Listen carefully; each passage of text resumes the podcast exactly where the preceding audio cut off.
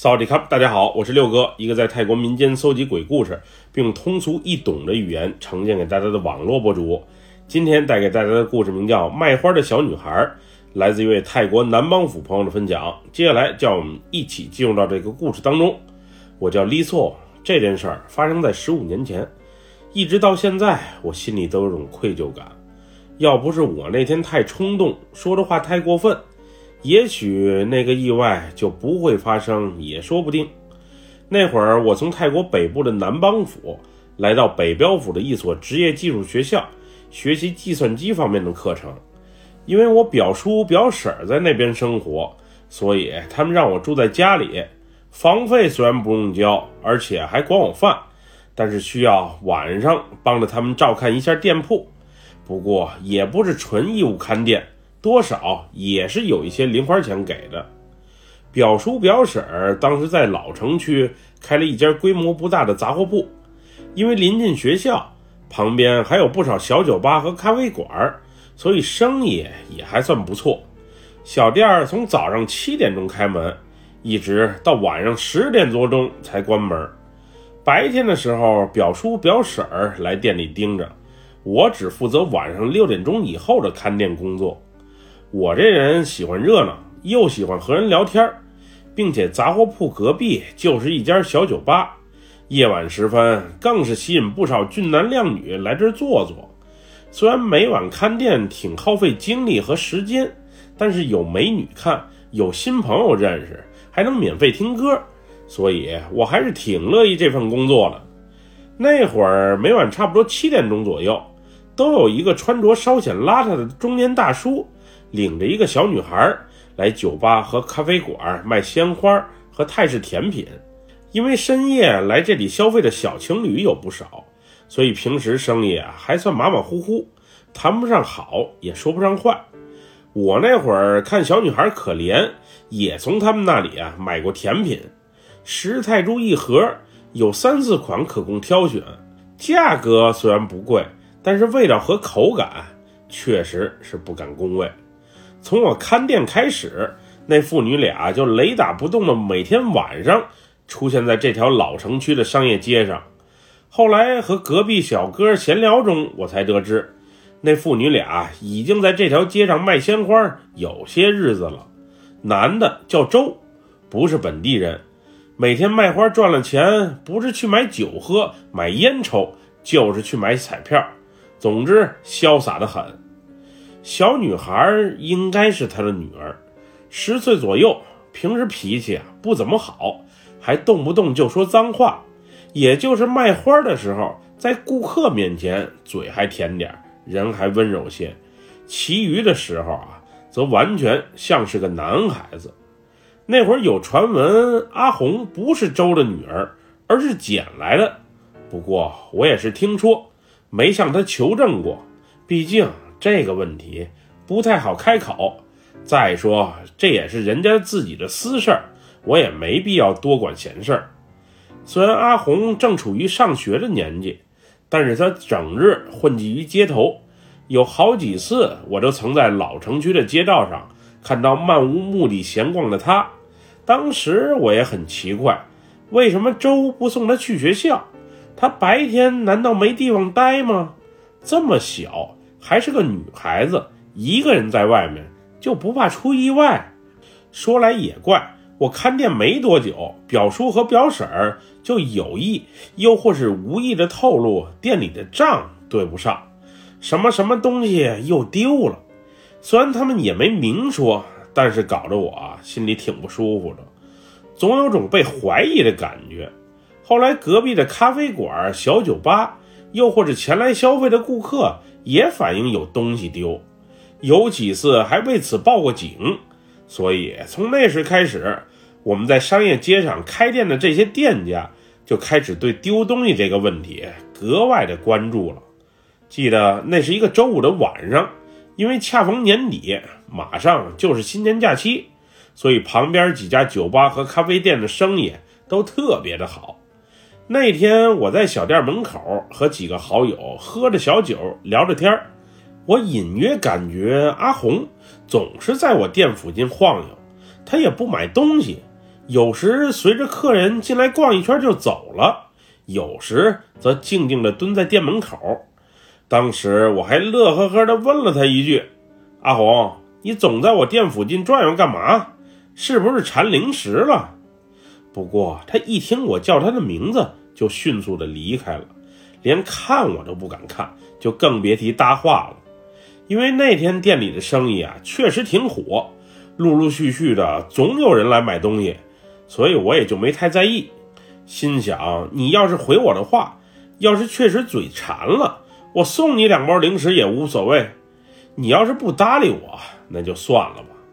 那天我酒没少喝，因为和朋友聊得很嗨，所以决定先不着急关店，也不着急回家，晚一点再说。毕竟生意还不错，明天也不用上学，今晚熬晚点也没什么大不了的。就这样，我和几个好友边喝边聊，一直到午夜时分。后来也不知道是我吃坏肚子了，还是冰啤酒喝多了，我感觉肚子里有一种翻江倒海般的疼痛，于是就让身旁的好友帮着看下店，然后自己啊飞速奔向了卫生间。不过，当我酣畅淋漓的大谢一番，回到店里的时候，让我异常生气的一幕发生了。此时，阿红正在我店里晃悠着，并且慌慌张张的。正在把什么东西揣进口袋里，他一见我，我俩四目对视的那一刻，他顿感不妙，于是迅速跑向了店外。这时喝了些酒的我，立马火气就上来了。这小姑娘竟敢趁我不备偷店里的东西，胆子也太大了吧！我说最近店里的账怎么老对不上呢？估计就是因为这些小偷。于是我骂骂咧咧地走出门外，冲着阿红所跑的方向大声吼了起来：“才多大的年纪就学人偷东西，有人生没人养的家伙，可别让我以后再遇到你！”我也不知道那晚我为什么要生那么大的气，其实可能也就是一两包零食，我大可不必这么计较。不过那一阵儿，帮着表叔表婶看店，时常有东西丢。但又不知道是谁干的，心里一直憋着一口气。今天彻底让我撞上了，所以沉积了一些日子的愤恨，突然一下就爆发了。那时的我也有些杀鸡给猴看的意思。我这么一吼，也希望以后那些有小偷小摸习惯的人心里能感到怕，能对他们有一种威慑感。我看着阿红远去的背影。不仅没有罢休，还借着酒劲儿又吼了一句：“从小就偷东西，以后长大了也好不到哪儿去。”这时，我忽然发现，原本在我裤兜里放着的手机好像不见了。刚才还在呀，这会儿怎么不见了呢？我匆匆回到店门口的小酒桌上查看了一番，见没有之后，又去店里的柜台上看了一眼。还是没有？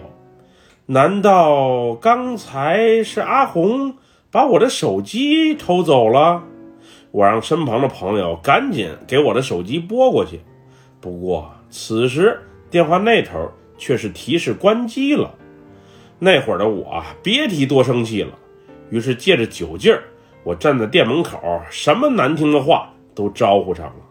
偷点零食我也就认了，竟还敢偷我手机！胆子可真不小，我让朋友先帮着看家店，自己则顺着阿红远去的方向也追了过去。不过找了一大圈，始终都没见到他的身影。因为我那手机是新买的，价格还不便宜，并且里面还保存着一些重要的个人资料，所以啊，别提多生气了。我那天边骂边找，也引起了不少人的注意。每当有人问我发生了什么事儿的时候，我就直接告诉他们是阿红把我的手机给偷了。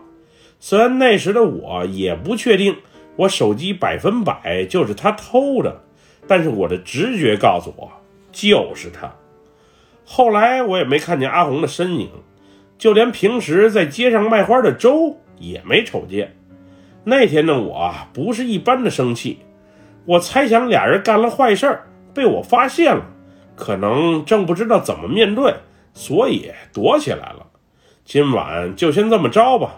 明天要还找不到那父女俩，我定会去警察局报案，绝对一点情面都不给他们留。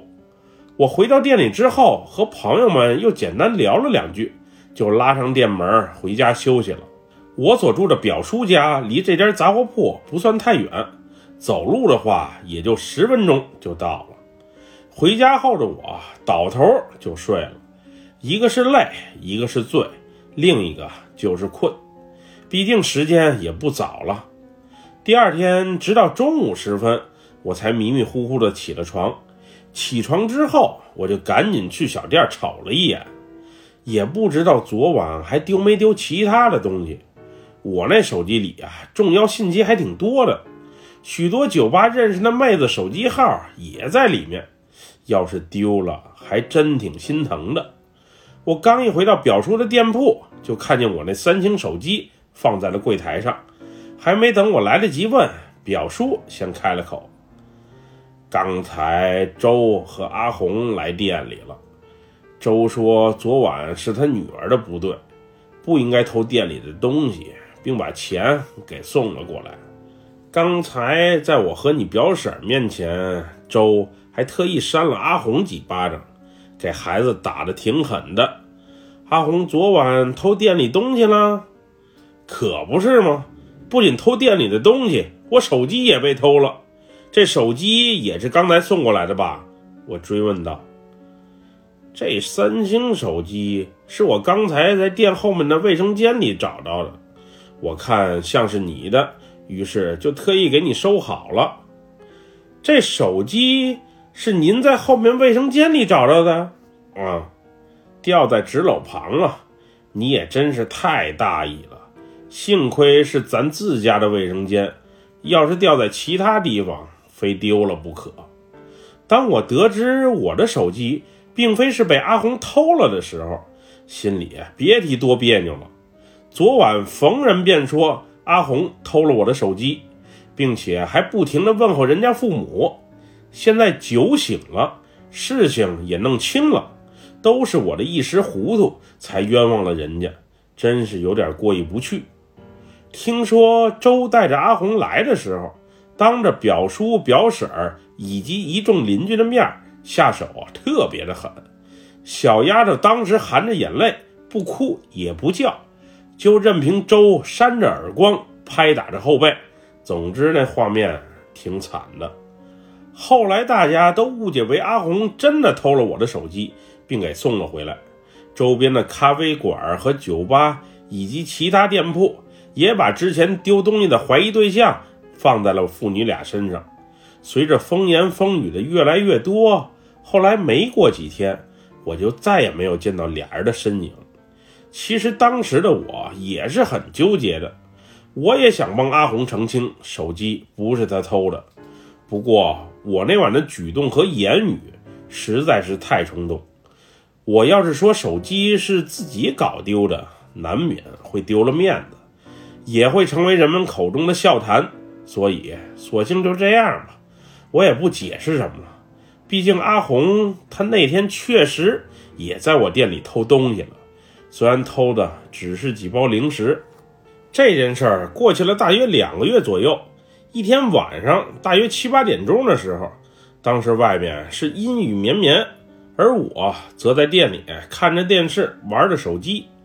我突然有种感觉，好像是有人在盯着我看。于是第六感让我抬起头来，四处瞅了一圈。这时，我猛然发现，在店外。也就是老街的对面，有一个身穿红色裙子的小女孩在盯着我看，看那身材和长相，那不就是阿红吗？她又回来卖花了。那时的我也不知道该如何面对她为好，于是假装没看见，赶紧低下了头，继续玩着手机。后来外面的雨越下越大，我心里还想，阿红也没带着伞。外面还打着闪，会不会给孩子淋坏了？要不我出门给他送把伞，也顺便道个歉。毕竟冤枉偷手机这事儿一直是我心里的一个结。于是犹豫再三之后，我准备起身出门。不过我刚起身，忽然发现此时阿红已经从街对面来到了我的店门口，他就静静地站在门外冷饮柜旁边，并还是向我这个方向瞅着。那会儿心存愧疚的我，缓缓地喊了一句：“阿红，阿红，你回来了，有什么想吃的零食吗？哥哥拿给你，今天算我请客。”不过我这句话说出口之后，阿红却什么反应都没有。我随手从身后的柜台里拿了两包膨化食品，之后准备出门递给他。此时。只见天上先是打了一道闪，然后一记震天响的打雷声传入到了我的耳中。这雷声不是一般的响，总之这突如其来的一声给我是吓了一跳。当我再次瞅向店门口的时候，阿红却已经不见了踪影。刚才还在门口呢，雨下的这么大，还打着雷，他能去哪儿呢？此时，我赶紧出门，往街道两侧啊都瞅了一眼，不过没能看见阿红的存在，于是又匆匆忙忙的回到了店里。也就刚坐下没多久，隔壁酒吧的小哥就过来买烟了。这个叫阿涛的小哥有时想偷懒了，就来我店里聊聊天不过也不会多待，一般也就是一两根烟的功夫。阿涛。我刚才看见阿红出现在店门口，这父女俩又回来卖花了。我问道：“阿红，哪个阿红？就是那个之前和他老爸在这条街上卖花的那个小女孩。那个阿红，她怎么可能会出现在这里？肯定是你看错了，绝对不可能的。怎么不可能？我确信刚才是看见他了。”那你肯定是见鬼了！见鬼了！你可别吓唬我！你还不知道吗？阿红已经死了快一个月了。上回咱们这里都知道阿红偷你店里的东西之后，许多店家丢东西也都怀疑是他们父女俩干的。后来他老爸周见这里已经混不下去了，于是就带着阿红去考爱那边了。据说俩人在一个景点门口卖点小纪念品和零食。上个月的一天，据说有一只小野猫跑到了旅游大巴的车底下。阿红怕那只小猫被车轱辘压着，于是自己爬进了车底去拽那只小猫。没想到司机启动大巴的时候没注意到这一情况，猫虽然被救了。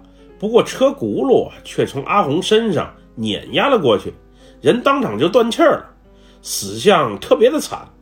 我也是听说的，事情大概就是这么个情况。当我听说这一切的时候，我心里顿时咯噔了一下，我长长的叹了一口气，眼神无助的望向夜空。要不是我那天的冲动，我的多嘴。估计那父女俩也就不会离开这里。其实孩子也就是拿了两包零食，我也没必要大惊小怪。之前店里丢东西也确实没有证据，就是阿红偷的。再说我的手机，也是我不小心落在卫生间里了，和阿红是一点关系都没有的。我当时应该第一时间就把这事给澄清，最后因为怕自己丢面子。让那父女俩不得不自寻出路，最终还害阿红丢了命。我真是太糊涂、太混蛋、太懦弱了。后来因为这事儿，我一直都挺惭愧的，每天去店里也容易触景生情，让自己胡思乱想，所以一直很自责的我，学都没上完，就独自一人去曼谷打工了。后来因为我有些计算机编程的基础。再加上我又喜欢这行，所以自学成才的我发展也不错。现在房也买了，车也买了，去年也顺利结了婚。我结婚算晚的，不过媳妇儿人漂亮，也年轻，我也算是家庭事业都很圆满。再过两个月，我俩第一个孩子也就要出生了。虽然我是很幸福，但是阿红这件事儿一直是我心中的一个痛。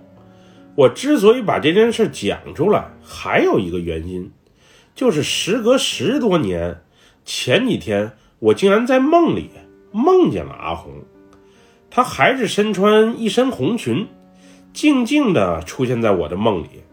说来也怪，我也是知道自己是在做梦，而不是在现实中。